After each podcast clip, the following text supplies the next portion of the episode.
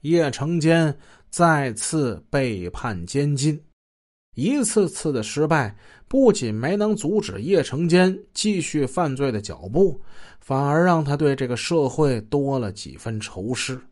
他认为这个社会啊，只属于有钱人，只要是有钱，也不管这钱是怎么来的，也不管是干净还是肮脏，有钱就能得到社会的尊重、敬畏、保护。所以，他要千方百计的。成为一个有钱人。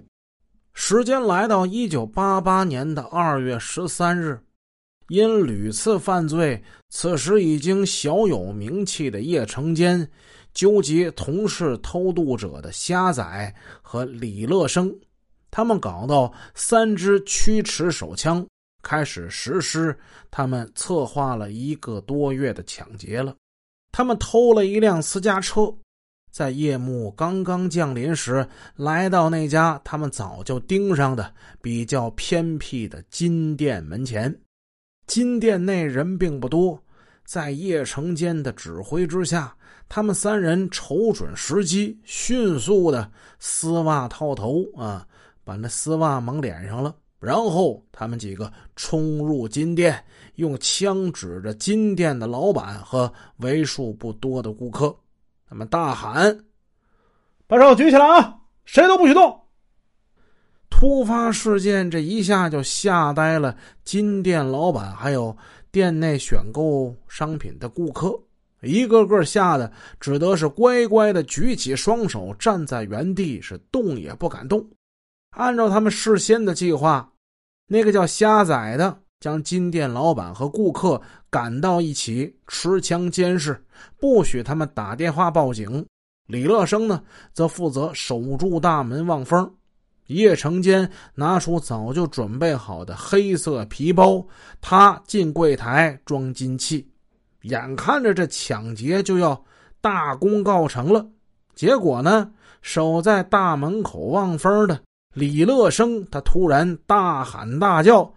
哎呀，快跑！警察来了！他边喊边飞快的往后巷那边窜过去。瞎仔闻声也扔下他负责监视的金店老板和顾客，慌不择路的冲出金店。好家伙！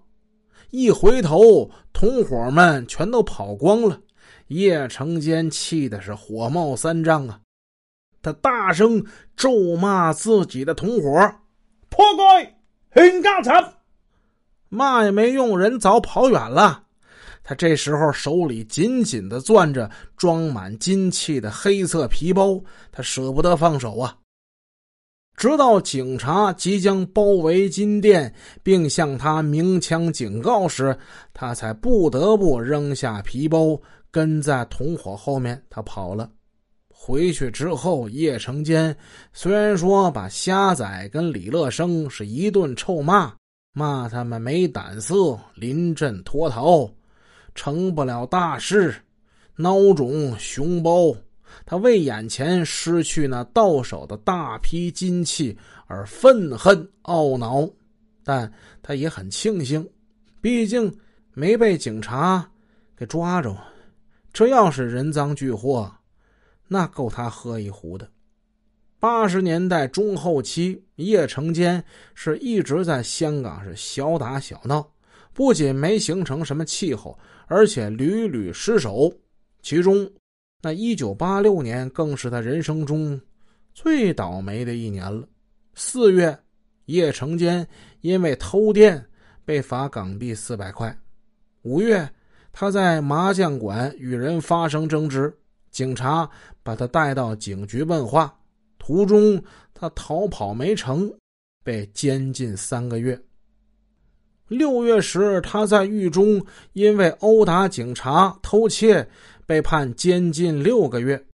十二月时，又因偷窃被判监禁十八个月。